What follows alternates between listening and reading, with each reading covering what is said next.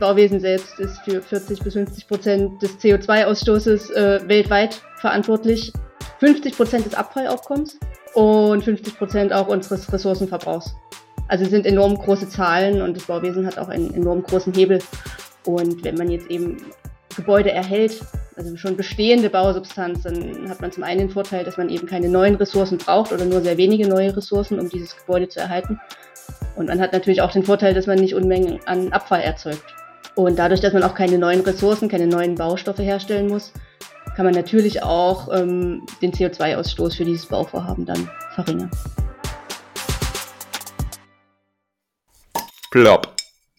Echter Plop. Sehr, sehr schön. Willkommen bei Empower, ihr Lieben. Heute geht es um die Zukunft vom Beton und der Weg zum CO2-neutralen bzw. nachhaltigen Bauwesen. Und wir haben natürlich einen wunderbaren Gast, eine wunderbare Gästin dabei. Aber bevor wir das machen, Überraschungsfrage an Markus.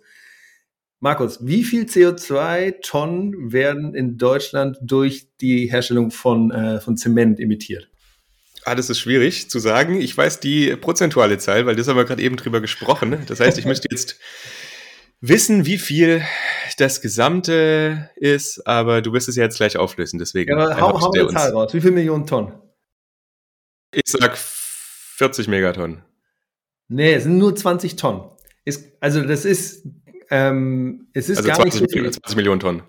Ja, 20 Millionen Tonnen. Ja, genau. Ah, ja, das ist ja Megaton. Ja, genau, ja, genau. Ja, ja, genau. Also wir, wir haben in Deutschland ungefähr ein Emissionsvolumen von was 660, was waren 660 Millionen Tonnen. Ja, genau. Ja. Und davon sind äh, 20 gehen in äh, die Zementherstellung, zwei Drittel die, kommen aus den Prozessemissionen und ein Drittel kommt aus den Brennstoffemissionen. Und noch eine weitere Frage, Markus.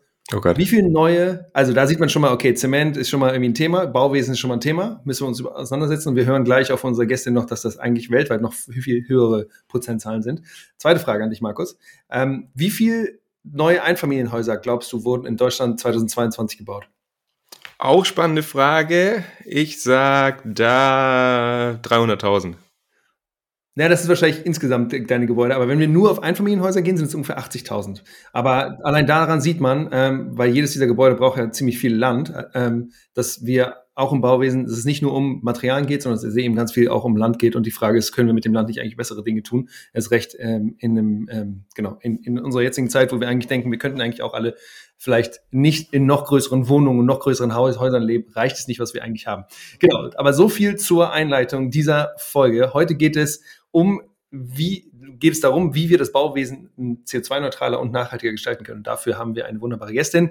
Sie hat Bauingenieurwesen studiert an der TU Dresden, fand dann ein ganz bestimmtes Thema, auf das wir gleich zu sprechen kommen, ganz besonders interessant, hat sich für, einen, für ein Doktor, Doktoratsstudium äh, beworben, hat das bekommen und hat dann an, am Institut für Massivbau äh, ihre ähm, Doktorarbeit abge, ja, abgearbeitet, abgelegt, und zwar zum Thema on the load-bearing behavior of carbon concrete under fatigue loading. Und wenn man das übersetzt, dann ist das zum Tragver Trageverhalten von Carbonbeton unter Ermüdungsbeanspruchung.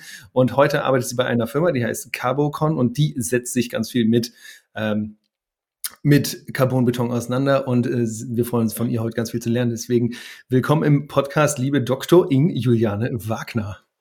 Ja, danke schön. Hallo. genau, es hat ein bisschen gedauert, bis wir dann dazu gekommen sind, dich, äh, das dich dann vorzustellen. Aber Juliane, es geht natürlich gleich weiter mit, äh, mit Entweder-Oder-Fragen an dich und dann geht's in das Thema rein. Und zwar, genau, wo sind eigentlich die Herausforderungen im Bauwesen? Was sind Möglichkeiten, um das Bauwesen nachhaltiger zu gestalten? Und was brauchst du dafür? Aber bevor wir das alles gleich machen, eine kleine Möglichkeit an dich. Wer bist du und wie würdest du dich vorstellen, wenn du nicht, wie jetzt gerade im Podcast, schon äh, genau als Ingenieurin, als Bauingenieurin für äh, Carbonbeton äh, vorgestellt worden würdest? Also ich bin Juliane, so würde ich mich immer vorstellen, äh, ob Bauingenieurin oder nicht.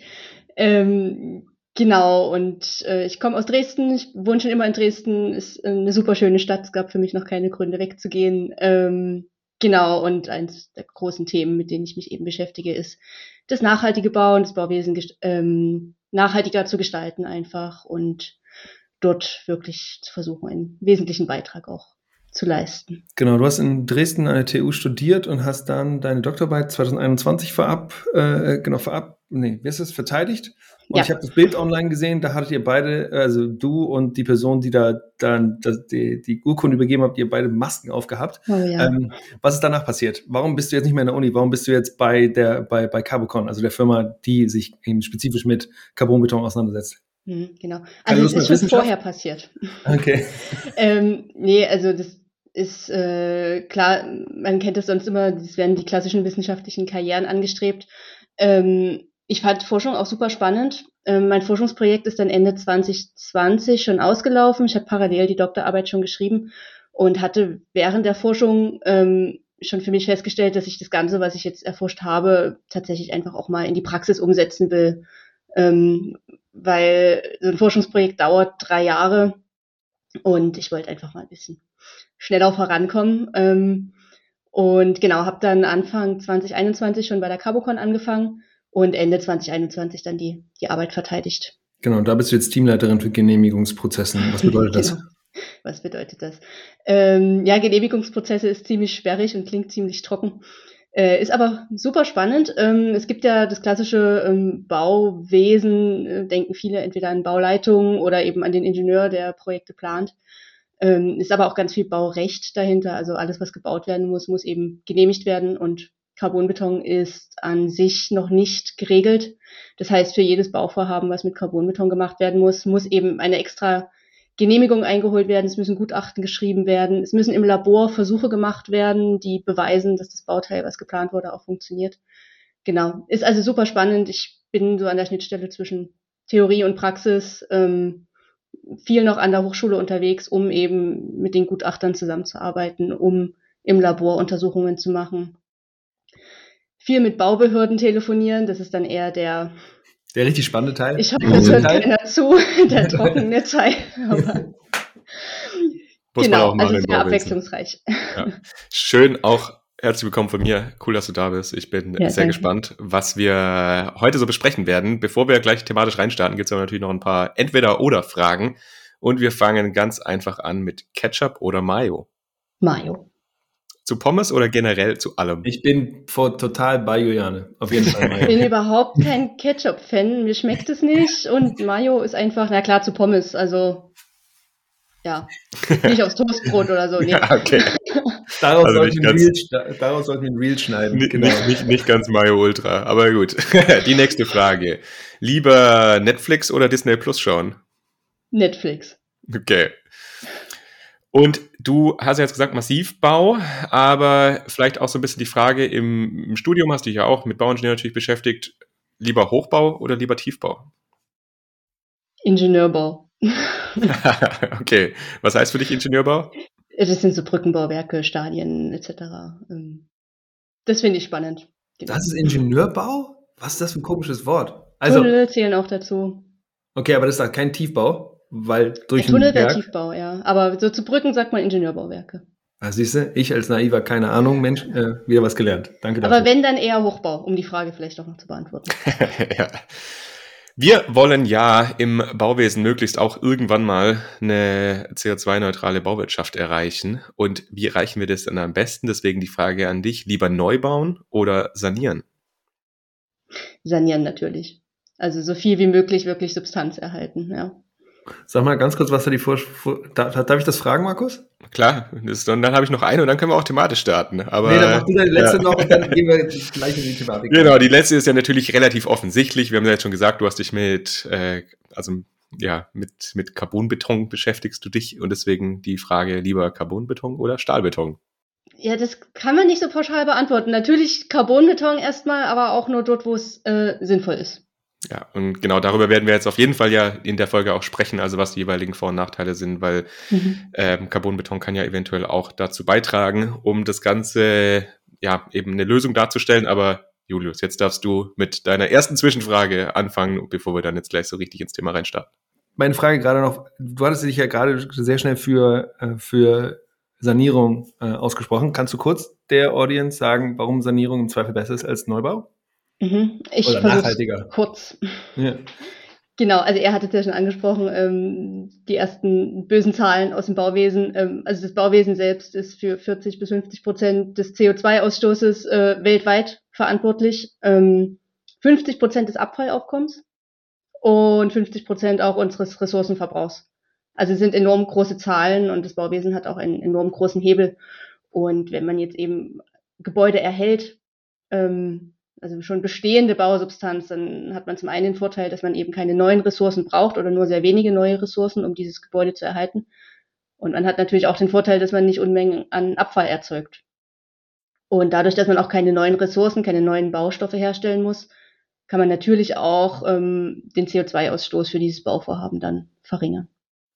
Ja, und das ja auch so eine der großen Herausforderungen wahrscheinlich generell ja im Bauwesen, also auch gerade eben Thema Abfallaufkommen und Ressourceneinsatz für den Neubau. Aber willst du uns grundsätzlich nochmal so ein bisschen einleitend sagen, also warum denn das Bauwesen jetzt aktuell auch nochmal so ein bisschen auf der Agenda steht? Also klar, wir haben jetzt schon gesagt, eben hoher Ressourcenverbrauch, Abfallaufkommen, aber kannst du das nochmal so ein bisschen erläutern? Genau, auf der einen Seite haben wir, wissen wir, dass es da ganz viele negative Repercussions gibt und auf der anderen Seite gibt es in Deutschland hier diese krasse, diesen krassen Diskurs auch, dass wir ganz, ganz viel bauen müssen. Ne? Also immer, da mhm. schweben Zehntausende von neu gebauten Wohnungseinheiten durch den, durch, den, durch den Diskurs, die wir irgendwie ganz schnell jetzt bauen müssen. Und die Frage ist, brauchen wir das eigentlich? Also auf der einen Seite wissen wir, es ist nicht nachhaltig, auf der anderen Seite wird immer gesagt, wir müssen mehr, mehr, mehr, mehr bauen. Genau. Deswegen, genau, wie Max gerade gesagt hat, gib uns mal das große Bild, Juliane. Ähm, also ich weiß jetzt nicht, ob ich die Frage äh, so richtig verstanden habe, in welche Richtung es gehen soll. Aber genau, also, also wir brauchen Wohnraum, die Bevölkerung wächst ja auch, ähm, Infra äh, Infrastruktur muss auch erhalten werden. Also die Brücken äh, heutzutage sind ja auch äh, immer öfter in den We Medien, dass ähm, quasi die Brücken kaputt sind und äh, wir neue Brücken brauchen, neue ja, Wohn neuen Wohnraum für die Bevölkerung. Und ohne Bauen geht das eben nicht. Und ähm, genau, aber es gibt eben, wie gesagt, auch sehr viel Bestandsstruktur, wo man einfach gucken muss, ob man die vielleicht umnutzen kann. Ähm, oder ob man eben, wenn man neu baut, das Ganze ähm, so gestaltet, dass man es eben mit sehr wenig ähm, Impact auf ja, die Umwelt macht. Kannst du das mal so ein bisschen einordnen, in welchen Fällen man denn neu bauen muss und in welchen man vielleicht noch bestehende Strukturen eben nutzen kann? Weil äh, du hast jetzt gesagt, klar, die ganzen mhm. Brücken sind marode oder viele. Äh, mhm. Teilweise kann man ja sanieren, beziehungsweise eben die wieder instand setzen. Teilweise muss man eben abreißen und, und neu bauen. Also kannst du da was dazu sagen, ja. wann man quasi was jeweils machen muss? Ja, also so ein pauschales Rezept gibt es dafür nicht. Man muss sich eben die Struktur, die bestehende anschauen, muss schauen. Ähm, also beim Stahlbeton ist ja das Hauptproblem, da ist ja ähm, Bewährung aus Stahl im Beton drin. Und ähm, ganz oft ist die eben schon korrodiert, also sie rostet und dadurch platzt ja dann auch der Beton ab von der Struktur. Das sind dann immer diese unschönen Bilder, die man sieht. Ähm, und je nachdem, wie weit ähm, das Rosten und dieser Verfall eben schon fortgeschritten sind, muss man gucken, ähm, ob man überhaupt die Bestandsstruktur noch erhalten kann, ob man mit einer Betoninstandsetzung oder eben mit einer Verstärkung ähm, da überhaupt die Tragfähigkeit wiederherstellen kann, die die Struktur braucht. Ähm, manchmal ist es ja auch einfach so, also vor allen Dingen eigentlich im Brückenbau, aber auch im Hochbau, dass einfach mehr Lasten auf die Brücke kommen. Also die ist vielleicht noch gar nicht so doll äh, sanierungsbedürftig, aber es kommen einfach höhere Lasten. Sagen wir mal jetzt das Beispiel, ein Wohngebäude soll zu einem Bürogebäude umfunktioniert werden. Das heißt, die Decken müssen dann mehr Last ähm, abtragen können. Das ist alles genormt, für welche Nutzung man wie viel Last dort ähm, ansetzen muss. Und genau, da ist die Bestandsstruktur vielleicht wirklich noch gut und ähm, da ist manchmal aber das Problem, wenn man die Struktur dann verstärken möchte, damit sie eben die höheren Lasten abtragen kann. Ähm, es, es hat teilweise in, in Wohngebäuden dann auch mit Nutzraumeinschränkung zu tun. Also wenn man jetzt eine Deckenstruktur zum Beispiel ähm, unten dran mit, mit mehr Beton verstärken möchte, verliert man ja an Raumhöhe. Ähm, genau, und das sind alles so, so Sachen, oder es kommt ja auch viel Gewicht unten ran. Also die Decke muss ja dann das zusätzliche Gewicht, was eigentlich die Decke verstärken soll, auch tragen können. Und das sind so Sachen, da muss man von Struktur zu Struktur einfach schauen, ob das funktioniert oder eben nicht. Und du hast gerade Stahlbeton angesprochen. Ich glaube, es wäre vielleicht ganz hilfreich, wenn du nochmal grundsätzlich sagst, warum mhm. nutzen wir eigentlich Stahlbeton im Bauwesen und ja, also welche Vorteile das vielleicht hat, dass wir den Stahlbeton nutzen können. Genau. Ähm, also Beton an sich ist der, der Baustoff, der am meisten genutzt wird im Bauwesen, weil er zum einen schon recht preiswert ist, ähm, muss man halt sagen, und zum anderen ist es aber auch ja, eigentlich ein super praktischer Baustoff. Also man kann jede Form, die man braucht, da gießt man den flüssigen Beton rein und der Beton kann dann diese Form annehmen. Ja, also sei es ein Bogen oder irgendwas, man sieht ja manchmal auch so schön geschwungene Strukturen. Also das kann Beton alles, der kann jede Form annehmen. So Säulen oder so, ja. Ja, genau. Also das, das ist der Vorteil und ähm, eigentlich ist auch so dieses Materialzusammenspiel zwischen Beton und Stahl auch ziemlich praktisch. Also Beton selber kann sehr viel Druckkräfte aufnehmen, ja, also man kann da wirklich ja enorm viel drauf drücken und nichts passiert, aber wenn man dran zieht, geht Beton relativ schnell kaputt. Und deswegen legt man Stahl ein an den Stellen, wo man eben am Beton zieht, weil der Stahl ziemlich gut Zug aufnehmen kann. Und das, das ist eigentlich ein sehr gutes Materialzusammenspiel. Ähm, das Problem ist eben nur, dass viel zu viel Beton verbaut wird und ähm, ja im Beton eben Zement äh, drin ist. Zement ist für acht Prozent der globalen CO2-Emissionen verantwortlich. Wir haben Sand drin, wir haben global eine Sandknappheit, wir haben Wasser drin, es gibt eine globale Wasserknappheit. Ja, und Gestein äh, muss auch irgendwo abgebaut werden. Also es ist so, Beton ist halt extrem ressourcenaufwendig, trotz der Vorteile, die er eben auch in, in der Herstellung dann hat. Genau, also Stahlbeton ist quasi hauptsächlich, oder beziehungsweise halt die, die Stahl, du hast ja vorhin das Wort auch Bewährung äh, ja. gesagt, also sind quasi dann die Stahlelemente, die eingebracht werden in den Beton. Ähm, kannst du noch mal so ein bisschen was vielleicht zu Möglichkeiten der Nachnutzung sagen? Weil es ne, so Recycling ist jetzt so ein bisschen das, wo ich drauf raus will, weil wenn man so eine große Brücke oder ein Gebäude oder sowas abreißt, du hast gesagt, da wird viel Zement und Beton und Stahl drin verarbeitet kann man das nochmal wieder nutzen oder ist das dann eigentlich eben ja, Müll, der man nicht mehr weiter nutzen kann? Mhm. Ähm, also Stahl kann man ziemlich gut wieder nutzen. Das wird dann einfach wieder ähm, eingeschmolzen. Beton und Stahl lassen sich auch ziemlich gut trennen. Also wenn man ein Bauwerk abreißt, dann kann man das ziemlich gut voneinander ähm, separieren. Beton kann, wenn er zerkleinert wird, entstehen ja theoretisch ganz viele kleine Steine einfach wieder. Ähm, das kann wieder verwendet werden. Es muss dann eben so ein bisschen sortiert werden nach Größen etc. Ähm, es wird heutzutage aber hauptsächlich dieses Abbruchmaterial im Straßenbau eingesetzt. Man darf theoretischerweise diesen Recyclingbeton auch im Hochbau einsetzen. Also es ist in gewissen ähm, Grenzen erlaubt, eben neue Gebäude aus Recyclingbeton zu bauen. Aber das sind ziemlich scharfe Einschränkungen, die da gelten. Ähm, und es ist teilweise auch eine, eine Frage der Gewährleistung. Also wir verwenden ja Material, was vielleicht schon 50, 60 Jahre irgendwo gestanden hat. Da weiß keiner, was da teilweise vielleicht für, für Stoffe drin sind, außer denen, die man normal im Beton vermutet. Also das ist so ein bisschen, man darf Recyclingbeton verwenden, aber noch nicht in dem großen Stil, ähm, dass man damit total viel wieder neu bauen kann. Also es gibt Gebäude, die aus Recyclingbeton gebaut sind. Wie gesagt, wenn man diese vorgegebenen Grenzen ähm, verlässt, dann braucht man wieder Sondergenehmigungen etc. Also es ist alles möglich, aber noch nicht ohne großen Mehraufwand.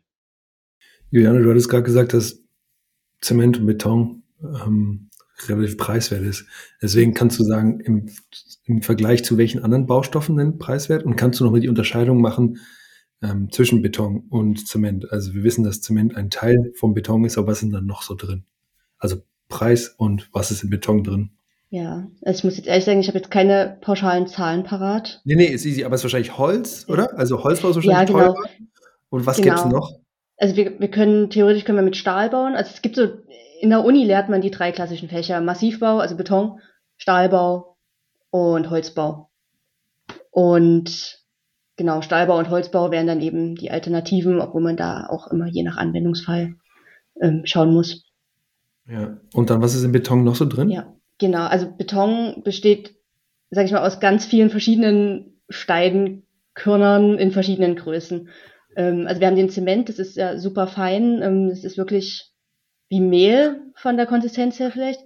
Ähm, dann gibt's Sand, das sind so Körner, die vielleicht so bis zwei bis sechs Millimeter groß sind im Durchmesser. Und dann kommt noch Gesteinskörnung, die können im, im normalen Stahlbeton bis zu 30 Millimeter Durchmesser haben. Also so ganz viele verschiedene ähm, Größen. Man kennt ja vielleicht auch so ein bisschen diese Metapher mit diesem Glas. Man füllt erst Golfbälle ein, dann ist das Glas voll und dann füllt man irgendwie Erbsen ein und die passen dann noch in die Lücken und dann füllt man Sand ein und ähm, das ist eigentlich so ähnlich wie beim Beton. Und dann füllt man am Ende noch Wasser ein und genau, dann ähm, reagiert das Wasser mit dem Zement und der Zement ist dann wie so ein Kleber, also der klebt die ganzen Gesteine zusammen und sorgt dann eben dafür, dass der Beton so druckfest ist, wie er dann eben ist. Hm.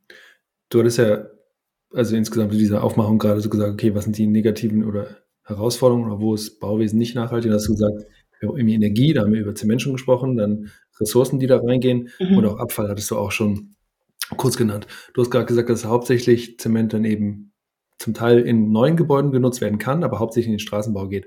Wenn äh, äh Beton, wenn der Beton im Straßenbau genutzt wurde, dann wird das da wahrscheinlich wieder abgearbeitet, abge, äh, wenn die Straßen wieder aufgebrochen, ich weiß nicht, was das richtige Wort ist, und dann mhm. trotzdem wieder auf die, wie sagt man, wo kommt das Zeug dann deponiert. hin? Also, deponiert. Depo ja, genau, auf die Deponie. Das heißt, ja. da, kann, da ist eben auch kein Upcycling oder sowas möglich, sondern es ist einfach nur ein Recycling, Downcycling und irgendwann geht es dann auf die Deponie alles, oder? Weil in ja. Deutschland wird, wird, ja wieder, werden ja Straßen noch weiterhin gebaut, aber es ist ja nicht so, dass wir einen Riesenausbau an Straßen haben. Auch das nicht, ne? Also das nee, heißt, genau. das ist alles immer nur eine Einbahnstraße. Genau, ja. genau. Was können wir denn dann machen, um, also wenn wir diese drei Probleme haben, also Energie, Ressourcen und Abfall, was können wir denn, was sind die Möglichkeiten, die wir machen, mhm. die wir folgen können, wenn wir äh, das Bauwesen ein bisschen nachhaltiger gestalten wollen, äh, sei es in Richtung Nachhaltigkeit oder eben auch spezifisch in Richtung ähm, CO2-Emissionen? Ja, genau. Also an sich muss man eben als allererstes immer gucken, was für Baustoffe man einsetzt. Ne? Also die einfachste Lösung ist heutzutage einfach immer Beton, ähm, aber gerade bei so einer Decke ähm, kann man eigentlich wunderbar auch ähm, mit Holz, Beton, Verbundstrukturen arbeiten. Ja, also ich, ich hatte schon gesagt ja vorhin, dass im, im Stahlbeton die Stahlbewährung eben die Zugkräfte aufnimmt, aber auch Holz kann ziemlich gut Zug aufnehmen. Das heißt, man könnte eben so große Deckenstrukturen auch erstmal mit Holzbalken überspannen und dann eben nur eine dünne Betonplatte oben drauf machen. Das sieht man noch viel zu selten, aber ich, ich glaube, wenn man so diese Baustoffe noch viel effizienter anhand ihrer Eigenschaften einsetzt und nicht einfach nur Beton, weil es einfach ist, ähm, dann kann man da eben viel mehr erreichen. Ähm, weil gerade in ach, Decken sind immer so ein super Beispiel tatsächlich. Ähm, na, also es kann sich ja jeder vorstellen, wenn man eine Decke hat in einem Raum, die meinetwegen fünf Meter überspannt, und dann kommt oben Last drauf, dann biegt die sich ja durch. Ähm, und dann liegt eben unten in der Decke die Stahlbewährung, um die Zugkräfte aufzunehmen. Aber überall, wo die Stahlbewährung ist, da außenrum, ist ja trotzdem Beton, obwohl wir ihn theoretisch ja gar nicht brauchen an der Stelle. Also der ist eigentlich nur an der Stelle da, um die Stahlbewährung festzuhalten.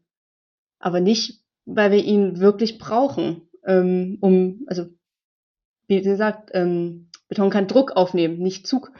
Und wenn man da einfach so Bauteile materialgerechter auch designt und die Materialien mehr nach ihren Eigenschaften einsetzt, dann kann man da auf jeden Fall schon mal, ja, bezüglich auf die Baustoffe sehr viel nachhaltiger und sehr viel, ähm, ja, mit weniger CO2-Ausstoß arbeiten und eben auch äh, Ressourcen sparen. Aber man muss eben schon in der Planung dann mehr Gedanken reinstecken in das Bauteil und eben nicht einfach nur im Rechenprogramm auf den Knopf drücken und gucken, was rauskommt. Das heißt, auch wenn es vielleicht günstiger wäre, dass es dann durch die Man- und Woman-Power, die da in, in, die Planung reingeht, dann wahrscheinlich wieder fast ein bisschen teurer wird und dass das einer der Gründe ist, warum eben vielleicht der alte Stiefel immer wieder gebaut wird. Ja, na klar. Also das, es ist ein bisschen das Problem auch heutzutage, dass ganz viel eben so gemacht wird, weil wir es immer schon so gemacht haben. Also vor allen Dingen in Deutschland, es gibt auch andere Länder, ähm, wo, glaube ich, die Ingenieursleistung noch ein bisschen also zum Beispiel in der Schweiz, ähm, habe ich schon das Gefühl, dass die Ingenieure da ein bisschen mehr Gedanken gut in das reinstecken, was sie machen. Aber da Zeit Geld ist. Keine, keine ähm, Verallgemeinerung hier. nee, nee, nee. Aber es, also man merkt gerade im Bauwesen immer, dass das wirklich Zeit Geld ist und man wirklich eigentlich nur so schnell wie möglich äh, die, die Vorhaben fertig plant. Und da denkt keiner drüber nach.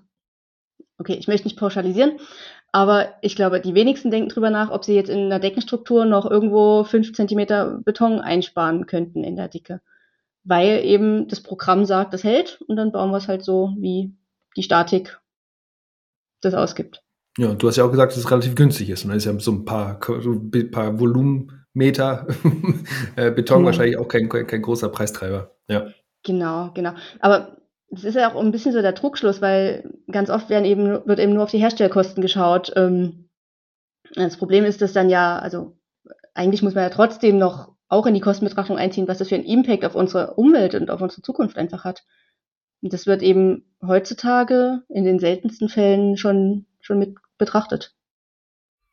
Kannst du das nochmal ein bisschen mehr erläutern? Also was quasi der mhm. äh, langfristige Impact dann ist von solchen Bauteilen?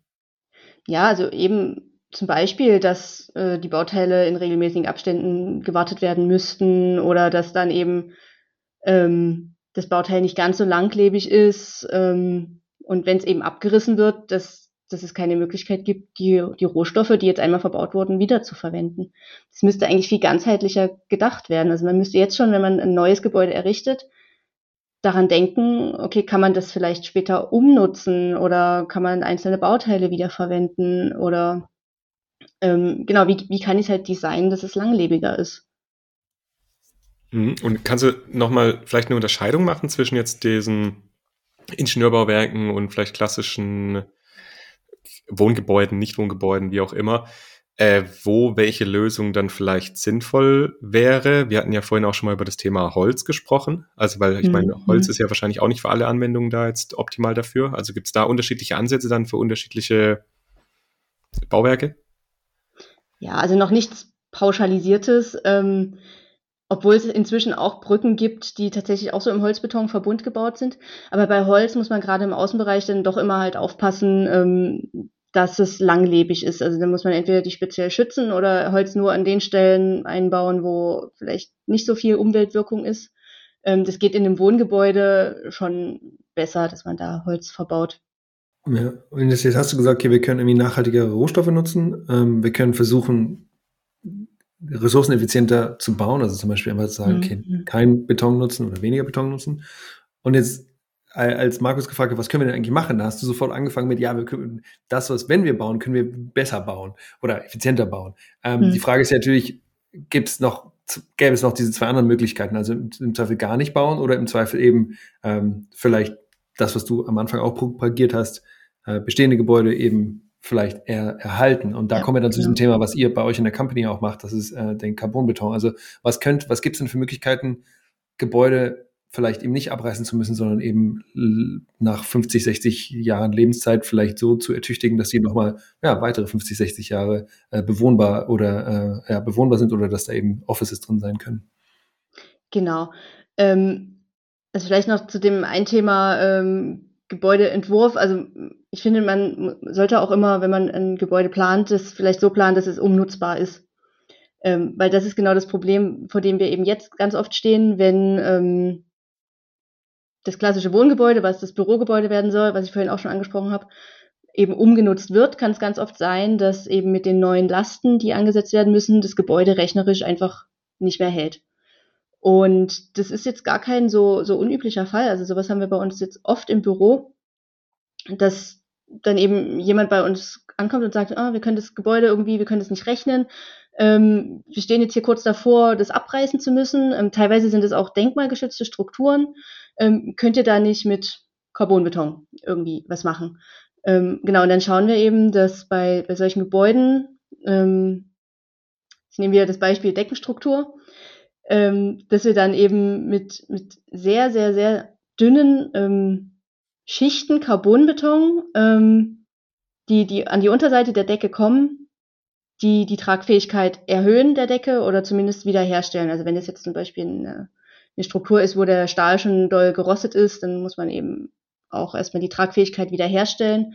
Oder eben bei, im Falle einer Umnutzung kann man mit so einer Carbonbetonverstärkung die Tragfähigkeit eben auch erhöhen. Mach mal ein Beispiel. Also war das, mhm. sind das irgendwie Office-Gebäude, die ihr habt, die ihr dann zu Wohngebäuden umbaut oder, oder andersrum? Und was sind die Herausforderungen? Mhm. Also sind teilweise sind es ähm, bestehende Gebäude, die vielleicht jetzt Museen werden sollen oder es sind ähm, denk denkmalgeschützte, denkmalgeschützte Strukturen, die seit Jahren leer stehen, aber jetzt doch wieder genutzt werden sollen oder überhaupt erstmal wieder erhalten werden sollen. Ähm, wir hatten jetzt in Dresden ein, ein Hörsaalgebäude, ähm, das, das Bauingenieursgebäude tatsächlich äh, an der TU Dresden, ähm, wo eben, also es ist auch unter Denkmalschutz, ist jetzt schon über 100 Jahre alt, die Struktur, ähm, sollten eben neue Hörsäle rein, dementsprechend auch höhere Lasten. Warum brauchen, warum hat man eine höhere Lasten? Weil die Menschen werden doch nicht dicker. Nee, aber äh, die Hörsaalstrukturen vor 100 Jahren waren äh, anders als, als jetzt. Genau, also es ist einfach, der, die Ausbaulasten sind einfach andere. Ähm, ist, wahrscheinlich sind es auch irgendwelche Sicherheitsaspekte, die jetzt anders beachtet werden müssen, als sie halt vor 100 Jahren waren. Ähm, genau, und dann erhöhen sich eben die Lasten. Die Decken in diesem Gebäude hatten, ich glaube, 8 Zentimeter Dicke nur. Also das ist heute auch nicht mehr denkbar, dass man eine Decke mit 8 Zentimeter Dicke herstellt, wo hunderte Studierende drüber laufen. Ähm, genau, und da ähm, haben wir eben 1 Zentimeter Carbonbeton nur unten dran gemacht ein oder anderthalb, kam ein bisschen auf die Stelle drauf an, ähm, und konnten eben die, die Lasten dort dann aufnehmen. Dann lass uns doch mal kurz über dieses Carbonbeton reden und vielleicht auch noch danach Alternativen von diesem, was es denn da gibt. Also was, was ist an Carbonbeton anders als an Stahlbeton? Wahrscheinlich ist in einem Carbon drin und im anderen Stahl drin, aber warum ist das irgendwie so, warum ist das der Hot Shit gerade? genau. Ähm, also Stahl hat den großen Nachteil, dass es rostet. Ist das, ja. warum rostet, Entschuldigung, aber warum rostet das denn eigentlich? Weil ich stelle mir immer, also geht da, kommen da kleine Wassermoleküle ja. durch den Beton in die ja. Mitte der, der Pfeiler zum Beispiel und dann fängt es an zu rosten von innen, ja? Ja, ja, genau. Also jetzt natürlich im, im Wohngebäude nicht so stark, aber gerade im Außenbereich, ähm, Brückenbau, ähm, sieht man das halt ähm, sehr häufig. Oder auch in Parkhäusern, ähm, Stützen, ja, da fahren ja immer Autos rein. Ähm, kommt auch von draußen werden so die das, was man streut, wenn es schneit, also Tausalz Salz kommt rein. Was, ja, ja. Genau, Kiesel. und das, das kann alles, also Beton ist ja keine super dichte Struktur. Ähm, also so nach und nach kann da eben in den Beton, können da Wasser, Feuchtigkeit, ähm, Schadstoffe teilweise eindringen. Ja, also je nach Lage des Bauteils mal mehr, mal weniger. Aber das kann schon passieren. Und ähm, genau, wie gesagt, der Stahl kann eben rosten, wenn er, wenn er feucht wird.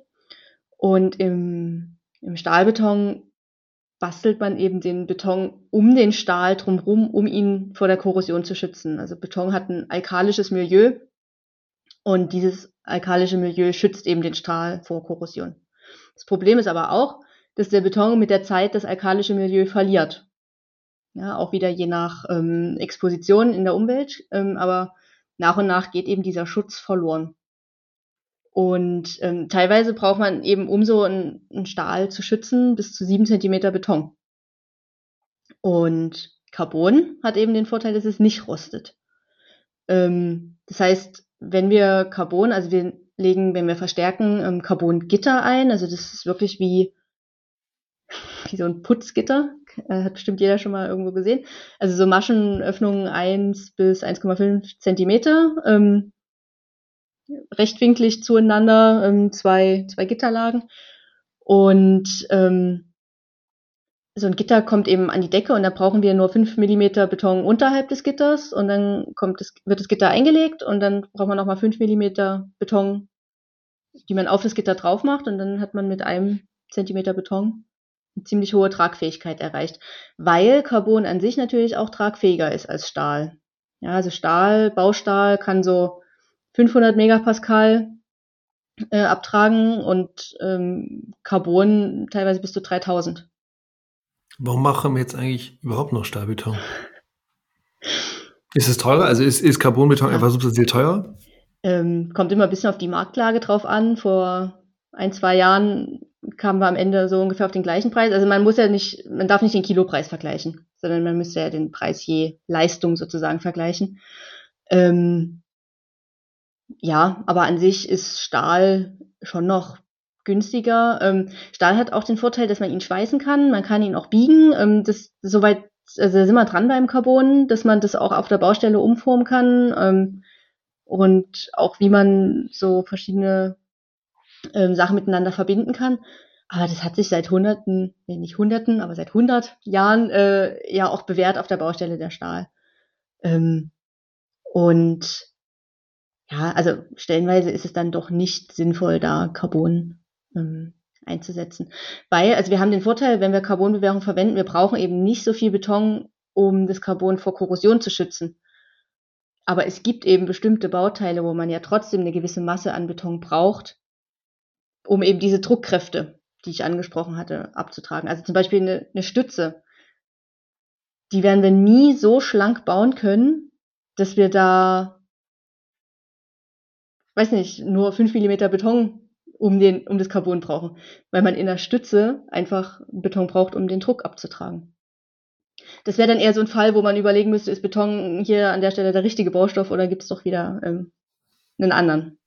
Okay, aber quasi für den Fall wäre es dann eben so, dass der Beton oder die Betonmasse gleich bleibt und dann eben dadurch man ja. keine Einsparungen hat und halt Carbon an sich teurer ist als Stahl und deswegen dann in Summe ja. einfach der Carbonbeton dann für diesen Anwendungsfall dann eben teurer wäre. Genau, also ein bisschen minimieren kann man immer ähm, mit Carbon, aber am Ende muss man schauen, ob das dann sinnvoll ist je nach okay. Bauteil. Kannst du mal ein bisschen was zu diesen Anwendungsbereichen aber sagen von, von Carbonbeton? Also was ist so mhm. typischerweise, klar, du hast jetzt gerade mit diesem Hörsaalgebäude, aber wir hatten ja vorhin mhm. auch mal über das Thema Brücken gesprochen und Brückensanierungen etc. Also wäre das ein Fall, dass man dann quasi um nachträgliche Brückenverstärkung, Brückensanierung das nutzen könnte? Genau, also das haben wir auch schon gemacht in verschiedenen Größenordnungen. Ähm, das größte war bisher, dass wir eine Autobahnbrücke verstärkt haben. Ähm, da kam dann sechs Laken Carbon unten ran, waren ungefähr drei Zentimeter dann. Ähm, genau, also das war so Autobahnbrücke, ähm, hatten aber auch schon kleinere äh, Brücken, wo eben zum Beispiel ja, Schwerlasttransporte nehmen ja auch immer mehr zu vom Gewicht. Das heißt, es war eine Straßenstrecke, wo eben schwerere Autos drüber fahren sollten. Da wurden die Brücken dahingehend ähm, verstärkt. Genau. Aber war das dann quasi nur eine Brückenverstärkung wegen jetzt der höheren Last oder dann auch wegen Korrosion? Weil wenn der Stahl ja wahrscheinlich mal korrodiert ist, ist es ja schwierig, vermutlich das irgendwie umzukehren, mhm. beziehungsweise nachträglich nochmal zuzumachen. Oder geht das auch theoretisch?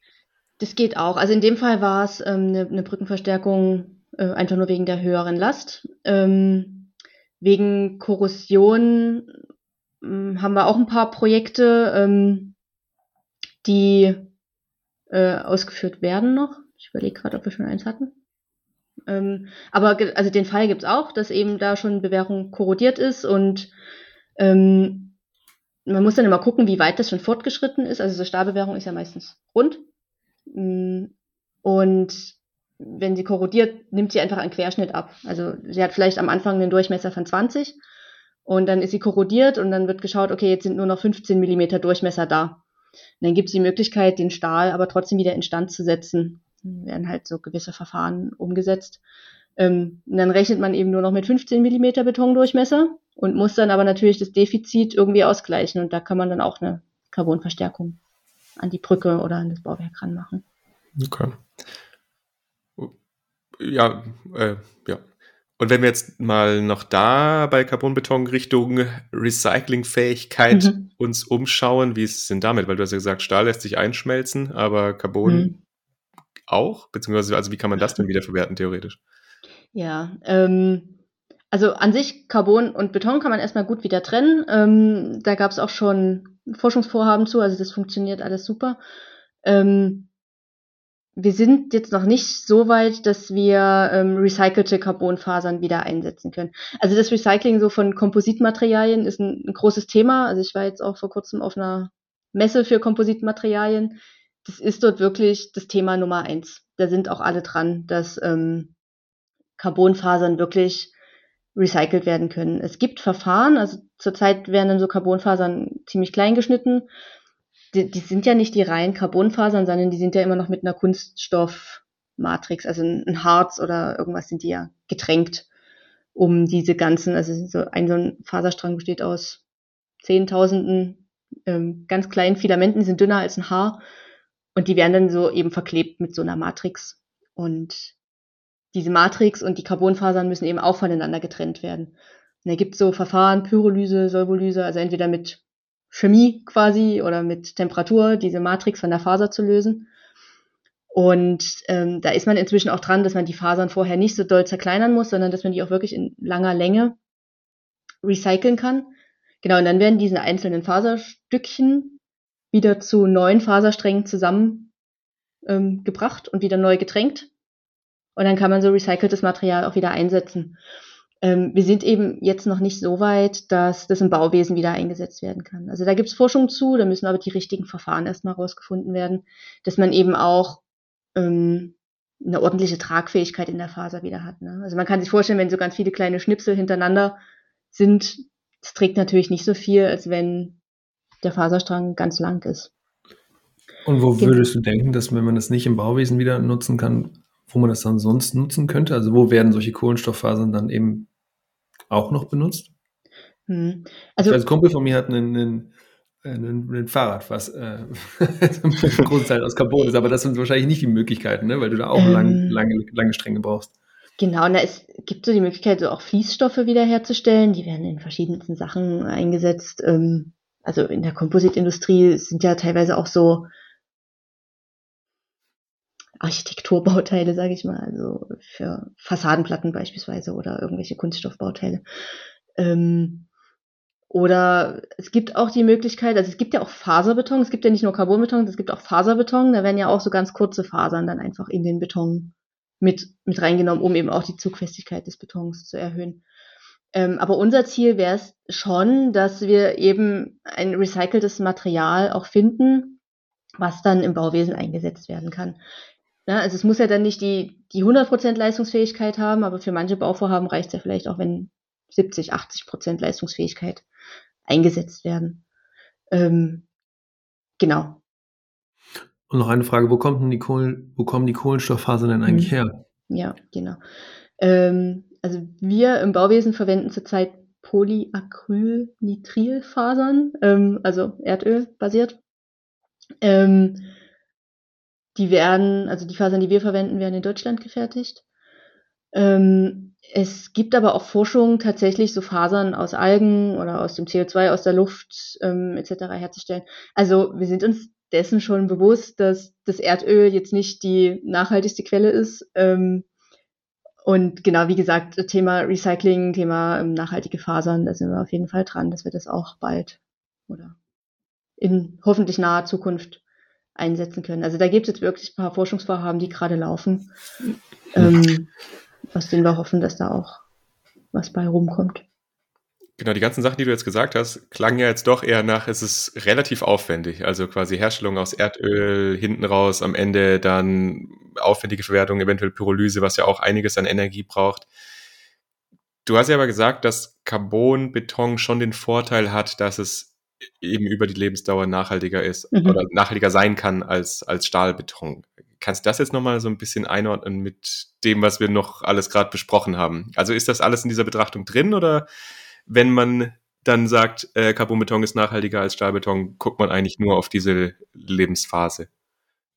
Nee, genau. Also es sollte gar nicht so aufwendig klingen, wie ich es gesagt habe. Also diese Carbonfasern, wenn die hergestellt werden, das sind auch dieselben Fasern, die zum Beispiel im Automobilbau eingesetzt werden. Also das sind einfach Fasern, die eh schon, also die Produktion selbst ist nicht aufwendig. Die, die Firmen ähm, machen das wirklich ähm, schon seit Ewigkeiten. Ähm, genau, und wie gesagt, bis es, also unser Ziel ist ja eigentlich, dass es nicht innerhalb von den nächsten 50 Jahren zum Recycling dieser Fasern kommen muss.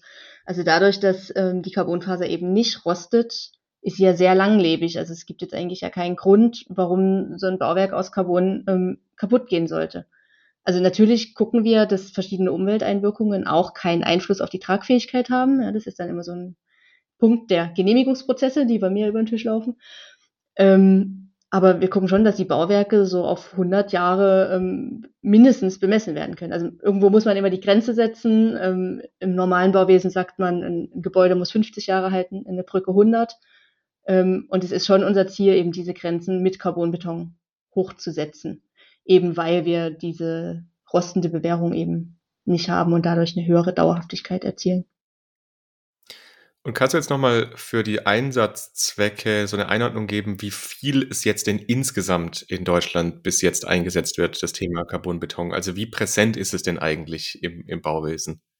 Ja, ähm, tatsächlich, ähm, ich bin ja doch dann immer sehr in der Bubble unterwegs. Da habe ich das Gefühl, es ist total präsent, das Thema. Ähm, also wir selber haben in der Firma jetzt versucht, mal zusammenzutragen. Wir haben so 50 Bauwerke in den letzten Jahren verstärkt. Ähm, es kommt ganz drauf an. Also wie gesagt, es kommen ja auch ähm, externe Bauherren auf uns zu und fragen, wie sieht es aus mit Carbonbeton?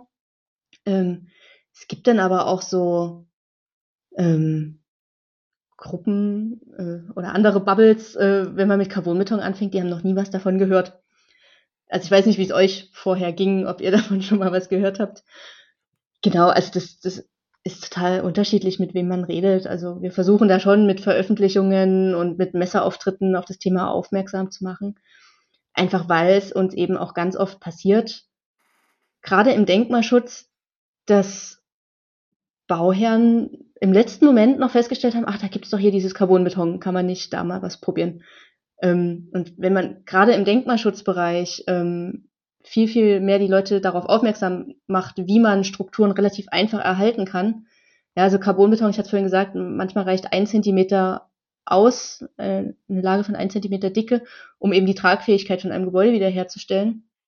Das sieht man ja auch kaum. Ähm, und wenn man da eben ein denkmalgeschütztes Gebäude auch erhalten kann, ähm, ist das natürlich super. Wie gesagt, Brückenbau auch. Ähm, also unter der Brücke hat man ja meistens auch einen gewissen Raum, den man einhalten muss. Ähm, wir müssen ja noch Autos, LKWs, äh, Schiffe, Schiffe, teilweise ja, genau. durchpassen. Ähm, klar kann man da nicht zehn Zentimeter unten ranmachen. Also deswegen, je, je dünner man bauen kann, um trotzdem die gleiche Tragfähigkeit zu haben, umso besser. Und wenn wir jetzt so ein bisschen quasi in die, in die Zukunft schauen und jetzt das ganze Thema nachhaltiges Bauen und natürlich auch Carbonbeton noch mehr eigentlich in die Praxis bringen will. Was ist denn so deine Einschätzung dazu, was es jetzt braucht, um das ganze Thema eigentlich stärker zu platzieren? Ähm, also zum einen, dass natürlich viel, viel mehr Leute noch davon wissen, dass es Carbonbeton gibt. Ähm, wir haben eine Zulassung für unser Verfahren, ähm, also für unser Verstärkungsverfahren. Die ist im Anwendungsbereich aber noch nicht allumfassend. Ähm, das heißt, sobald man den Anwendungsbereich der Zulassung verlässt, braucht man eben nochmal eine extra Genehmigung. Ähm, Carbonbeton selber ist auch noch nicht genormt. Auch da ähm, wird es wohl nächstes Jahr, wenn man neu bauen möchte mit Carbonbeton, wird es ein, eine Richtlinie geben, was es dem Planer auf jeden Fall schon ähm, sehr vereinfacht, mit Carbonbeton zu bauen. Aber bisher war das Ganze eben ungeregelt oder fast ungeregelt und das hat viele Bauherren eben dann auch abgeschreckt, weil, weil sie dann zum einen immer die Kosten sehen, die man für eine, zusätzliche Genehmigung braucht und zum anderen natürlich auch die Zeit. Ähm, wir haben das ziemlich gut bei uns optimiert. Also wir können den Genehmigungsprozess inzwischen ziemlich gut in den Planungsprozess integrieren und ähm, je mehr Vorhaben wir natürlich auch umsetzen, umso mehr Erfahrung sammeln wir. Das heißt, wir haben jetzt auch inzwischen eine ziemlich gute Versuchsbasis, Wissensbasis, ähm, auf die man eben aufbauen kann, wenn man für ein neues Vorhaben wieder eine Genehmigung braucht.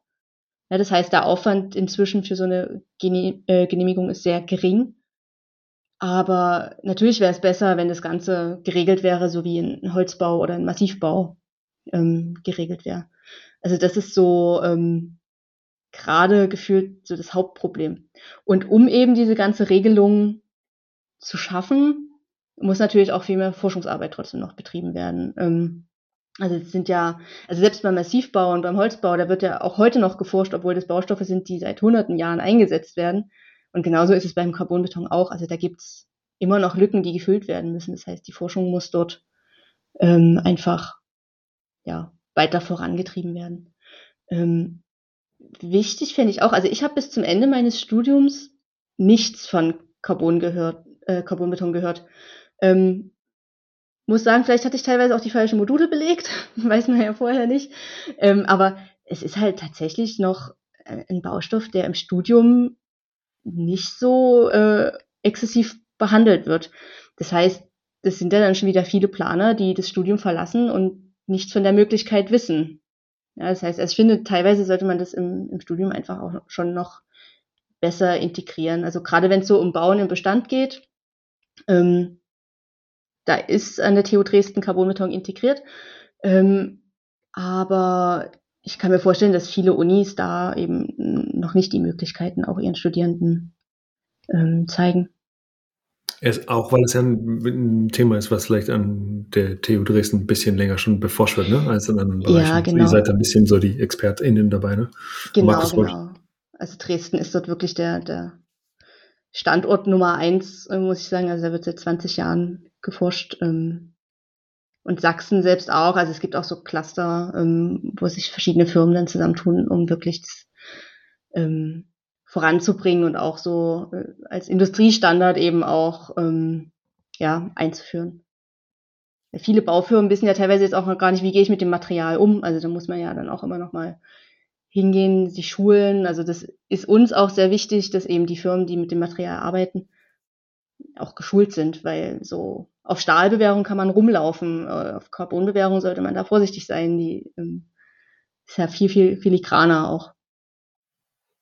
Genau, da wollte ich jetzt auch noch mal kurz eine äh, letzte Frage im Prinzip dazu zu Thema Neubau, weil du gesagt hast, es könnte ja eventuell auch im Neubau ein Thema werden.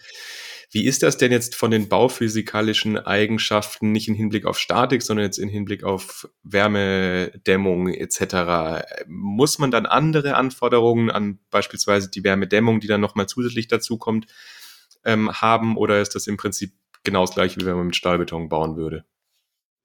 Also andere Anforderungen an die Dämmung hat man nicht.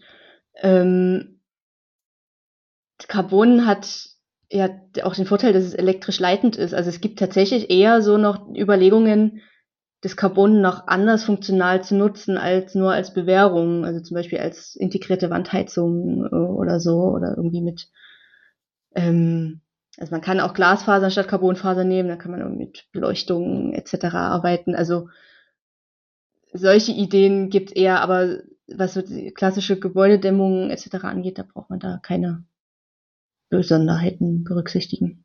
Und könnte ich jetzt hingehen und sagen, ich, ich baue jetzt hier ein, ich weiß es auch nicht, acht Familienhaus oder sowas, äh, und äh, das könnte, könnte ich mit Carbonbeton jetzt schon machen. Muss ich nicht, ja. aber könnte ich. Es dauert vielleicht ein bisschen mehr in der Genehmigung und keiner, der bei mir drumherum wohnt, hat damit schon mal gebaut, aber es würde gehen, ja?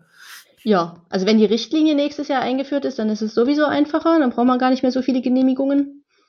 Ähm, was ist, kannst du das nochmal kurz äh, erläutern? Was für eine Richtlinie ist das? Und genau, also im Bauwesen wird ja mit Normen gearbeitet. Also Holzbau ist genormt, Betonbau ist genormt. Ähm, und wir haben jetzt über die letzten Jahre, das ist auch aus einem Forschungsprojekt entstanden, eben geschaut, dass wir eine, also eine Norm kriegt man nicht für Carbonbeton, aber eine Richtlinie und die orientiert sich an der Norm für Betonbau. Ähm, also es ist quasi auch wie ein Regelwerk, was man dann eben benutzen kann, um als, als Planer die, das Gebäude aus Carbonbeton zu planen. Ähm, und das ist natürlich gut. Also im Bauwesen muss man immer schauen, ist das Material, was ich einsetze, geregelt und ist so, wie ich rechne, quasi, oder so, wie ich bauen möchte, geregelt. Und ähm, bei den Materialien sind die Hersteller jetzt auch schon immer dran, dort ähm, die Zustimmungen zu bekommen. Und das, wie ich rechne, ist eben dann, wäre die Richtlinie, ähm, die sagt dann wirklich eben, du möchtest eine Decke bauen, die ist so und so zu rechnen und so und so solltest du die Bewährung reinlegen. Ähm, genau, und wenn man da eine Richtlinie hat, äh, ist das natürlich super, weil sonst muss man eben zu jeder Behörde einzeln hingehen, den, den Forschungsstand darlegen oder eben im Labor zeigen, dass das Bauteil hält. Und in die Richtlinie ist sehr viel äh, Wissen eingeflossen von verschiedenen Forscher, Forschern, also nicht nur aus Dresden, sondern wirklich deutschlandweit. Ähm, und genau, wenn dann die veröffentlicht und eingeführt ist, dann kann man eben nach Richtlinie bauen. Macht es wahrscheinlich ein bisschen einfacher, ne? Auf jeden genau. Fall, ja. Alles klar. Dann vielen lieben Dank, Juliane, dass du dir heute die Zeit genommen hast, um mit uns über das Thema mhm. nachhaltige Bauen und Carbonbeton zu sprechen. Das ist auf jeden Fall ein spannendes Thema und wir sind gespannt, wie sich das in den nächsten Jahren dann auch entwickeln wird. Wir wünschen euch auf jeden Fall noch ganz viel Erfolg weiterhin mit dem Thema, dass das dann auch nächstes Jahr mit der Regulatorik soweit klappt, dass das dann auch überall eingesetzt werden kann. Ja, und nochmal vielen Dank und viel Erfolg euch. Ja, danke schön. Ciao, Juliane. Mach's gut, du. Ja, bye, bye. Tschüss. Recap. Recap, genau. Julius, was hast du gelernt? Was hast du mitgenommen von der Folge? Also erstmal natürlich, boah, diese Zahlen, dass, der, dass das Bauwesen in Deutschland, aber auch global einfach ein, ja, einen riesen, riesen Fußabdruck hat. Das war mir schon irgendwie bewusst, aber nochmal die Zahlen zu lesen und es auch nochmal von Juliane zu hören, boah, da müssen wir echt viel machen. Und auch wenn Carbonbeton jetzt vielleicht eine Alternative ist, insgesamt die äh, Betonproduktion zurückfahren zu können, habe ich jetzt nicht das Gefühl gehabt, dass das so richtig so die Silver Bullet ist, mit der wir wirklich viel lösen können. Also klar, dann, da kannst du eben dafür sorgen, dass Gebäude vielleicht nochmal noch ein paar Jahrzehnte nutzbar sind, so. Äh, und trotzdem ist das eben wieder Kohlefaserstoff. Das ist schwierig zu recyceln, haben wir ja gehört. Ähm, das ist immer noch ähm, ölbasiert. Das ist nicht, also schon irgendwie, ist gefühlt nicht nachhaltiger. Es ist effizienter, aber es ist irgendwie nicht richtig viel nachhaltiger. Und ich finde das richtig, dass wir auch uns mit solchen Dingen auseinandersetzen und sagen, okay, was können wir denn machen, um effizienter zu werden? Aber ich finde, es ist jetzt nicht die Alternative, ähm, um jetzt irgendwie das gesamte Bauwesen wirklich CO2-neutral, ähm, ja, ja, zu CO2 neutralisieren, wenn man so sagen möchte. Deswegen, ich bin da ein bisschen zwiegespalten, finde das richtig, was Carbocon da macht und es ist auf jeden Fall eine coole Alternative, wenn du eben Gebäude hast, die du eben nochmal im Lebenszyklus verlängern möchtest und trotzdem, ach, finde ich da, vielleicht brauchen wir einfach nochmal andere Möglichkeiten, andere Herangehensweisen und da, ähm, ja, würde ich mich fast noch wünschen, wenn wir da noch, ja, noch ein paar andere gute Ideen in den nächsten Folgen hier im äh, Podcast besprechen. Was ist dein Eindruck?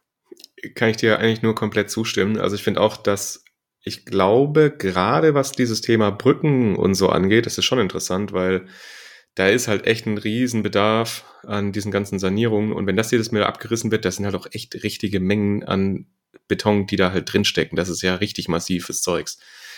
Und ich glaube, dafür ist es echt sinnvoll. Für so jetzt Neubau in Gebäuden habe ich mich das auch gefragt. Also wie sinnvoll das dann tatsächlich ist, weil es ist halt weiterhin noch Zement irgendwie, also Beton und halt in Beton drin dann ja natürlich der Zement, der halt dann doch relativ CO2-intensiv ist. Äh, und da gibt es dann halt doch nochmal irgendwie andere Optionen. Aber das ist ja generell einfach dieses Riesenherausforderung im Bauwesen, dass wir, das, was du eingangs gesagt hast, wir haben viel, viel, viel, was wir machen wollen. Wir wollen ja echt richtig viele Gebäude bauen, Wohnungen bauen. Ähm, ich habe auch nochmal gerade nachgeschaut, diese Zahl mit den 300.000, die ich gesagt habe, das ist die Anzahl der Wohnungen, die jährlich gebaut werden. Also quasi hm, nicht die, die Gebäude. Ja. Nee, nicht die Gebäude. Ähm, und genau, wir wollen da ja wahrscheinlich schon auch irgendwo in den Dreh einfach bleiben. Das heißt, wenn wir 3000, äh, 300.000 Wohnungen, irgendwie 100.000 Gebäude jedes Jahr bauen, um einfach diesen ähm, Bedarf zu bedienen, dann müssen wir uns ja schon überlegen, was wir machen. Nur die Frage ist dann halt eher, brauchen wir das denn überhaupt? Oder ist nicht solche Nachnutzungsoptionen, was wir auch schon mal besprochen haben, also dass wenn eben Einfamilienhäuser Kinder ausziehen irgendwie und dann ist da eben 200 Quadratmeter, Quadratmeter für zwei Personen. Für ja. zwei Personen ist dann halt vielleicht ein bisschen viel. Ob dann halt nicht eher solche Sachen dann noch mal vielleicht überlegt werden müssten. Aber es ist halt schwierig, weil man hat sich natürlich auch die Sachen gewöhnt. Das ist natürlich auch irgendwie mit Eigentumsverhältnissen. Aber ja, ich schweife jetzt auch ein bisschen ab. Aber ja, also grundsätzlich ist es schon so, dass ich glaube, dass es sinnvoll ist für einige Anwendungen. Aber so wie du auch gesagt hast, ist halt nicht die eine Silberbulle, die jetzt jedes Bauwesen dekarbonisieren wird. Was mir dabei aber nochmal aufgefallen ist, dass wir vielleicht auch Prozesse haben, die in Deutschland eingeschwungen sind, die die spezifische Prozesse auch einfach reproduzieren. Und das ist zum Beispiel, dass wir in Deutschland ja erstens was kaufen, wenn wir irgendwie 30, 35 sind und dass wir dann da drin für 40 Jahre leben wollen, gefühlt.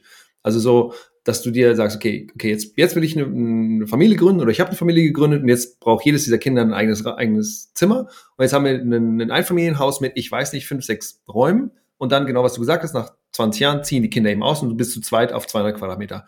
In Norwegen, ich will nicht sagen, dass das alles viel besser ist, ist es nicht. Aber was hier ganz oft der Fall ist, ist, dass du eben mit 20, 25 Anfang oder Ende 20 dir was kaufst in einer Kooperative, also in, in, in einer, wie sagt man das?